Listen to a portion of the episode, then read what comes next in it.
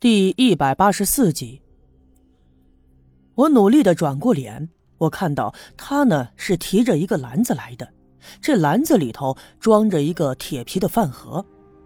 他把饭盒放在了我的枕边，然后轻轻打开，一股暖热的蒸汽扑面而来，原来是小米粥。接着他又从口袋里拿出了几个煮鸡蛋，轻轻的剥开。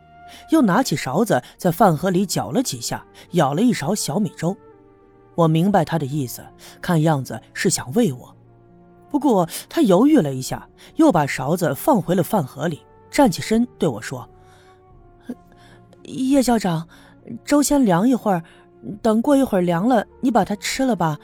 这感冒了要多吃东西，这样才能好得快一点。”我注意到他的脸已经红了。我明白他刚才是想喂我，可是又觉得不好意思，才把勺子重新放回了饭盒里。这让我十分感动，在这一瞬间，我竟然想起了赵金凤。之前，但凡是我生病不舒服的时候，赵金凤总会喂我吃饭。我要是拒绝，他会霸道的强行喂我。他就是这样一个性格豪爽的人。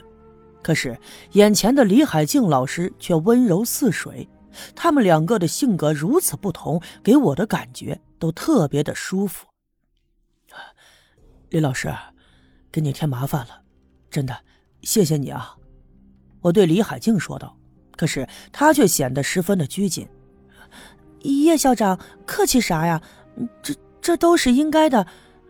对了，那你就好好躺着吧，我。我等中午的时候再来看你。这学校里还有孩子，那那我就先回去了啊。他向我告辞，我并没有挽留他，于是他离开了我的院子。走到门口的时候，还回头看了看我。我就这样躺了一会儿，感觉多少好了一点，坐起身吃了两口小米粥，还是温热的，喝到肚子里特别的舒服。又吃了两个鸡蛋以后，才觉得胃里踏实了很多。人也觉得精神了一些。我又躺了一阵子，快到中午才慢慢的从炕上爬起来，这浑身上下呀，终于有了点力气，也没有早上刚起床的时候那么的迷糊了。我挣扎着下了地，用温水洗了把脸，扶着墙壁就来到了院子里，闭上眼，仰起头，让阳光尽量多的照在自己的身上。栓柱去上课了。肯定没有时间去跟那个哑巴接触，所以我也并不着急去跟踪。晒了一会儿太阳之后，我想起了刘老二的爹，我总觉得应该去看看他。昨天请大仙的事儿不知道怎么样了，不知道他这病是否被大仙给治好。也不知道为什么，我总觉得呀，六姑一家特别的亲切，所以六姑父的伤我一直放在心上。想到这儿，我就舒展了一下四肢，晃了晃脑袋，感觉自己已经好了很多。这才慢慢的顺着村里的小路一直向西走了一阵子，就到了六姑的家。院子里特别的安静，空气中弥漫着一股烧纸的味道。我抬头朝院子中间看了一下，那棵大杏树底下有一些纸灰，想必是六姑烧的。此刻。六姑呢，正从西面的园子里往回走，那么不用问，一定是去给常三太奶的小庙烧香磕头了。他见我来了，便迎我进了屋子。此刻，六姑父正躺在炕上，我朝他的脸上看，我发现他这脸色呀，已经好了很多，多少有了些红晕，嘴唇呢，也没有像昨天那样青紫。他这会儿正在睡觉，呼吸均匀。看起来状态比昨天强了很多。刘老二不在家，六姑说他送大仙儿回北边的村子去了。我也并没有多问，因为我看得出来，肯定是大仙儿把病给看好了。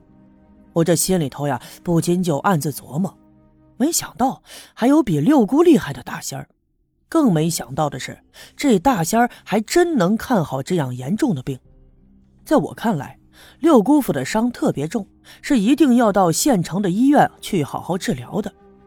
不管我相不相信这世上有鬼神，我都不觉得大仙儿能看好这样的外伤。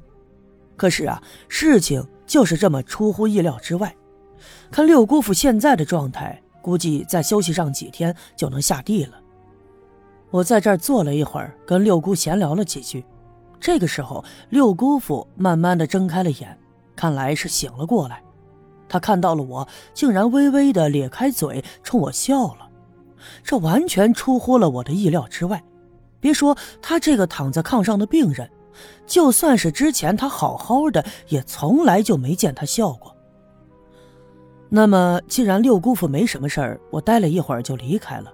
回家的时候，李海静老师竟然在我的屋子里。他一手拿着扫帚，一手拿着撮子，正在扫地。我这才看到地上有一个破碎的碗，撮子里头已经扫进去了一些沾着泥土的面条，地上还到处都是面汤，好像还有一个荷包蛋。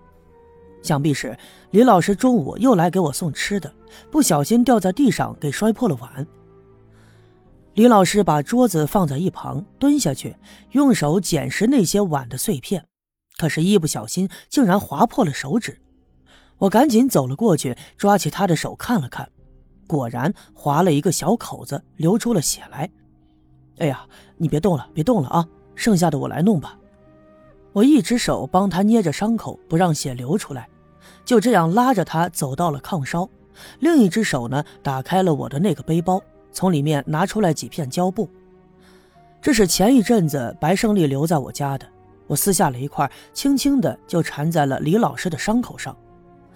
抬头再看去的时候，我发现李老师脸红了，看样子他又害羞了。于是我对他说道：“哈，早上给我送粥，我都万分感谢了。你看，你中午又来给我送面，这我多不好意思呀。”听我这么一说，李老师支支吾吾的回答：“这这面……”这面不不不是我送的，我来的时候就看见面碗被摔在地上了，那我也不知道咋回事我就寻思着扫一下吧，这这才划破了手的。啊，不是你送来的呀？我惊讶的问道。李老师点了点头，我一下子就明白了，如果说不是他，那肯定就是赵金凤了。看着炕上那一盒我吃了一半的小米粥，我瞬间明白了，想必是赵金凤也知道我得了感冒，所以中午煮了一碗面，又握了一个鸡蛋给我送来。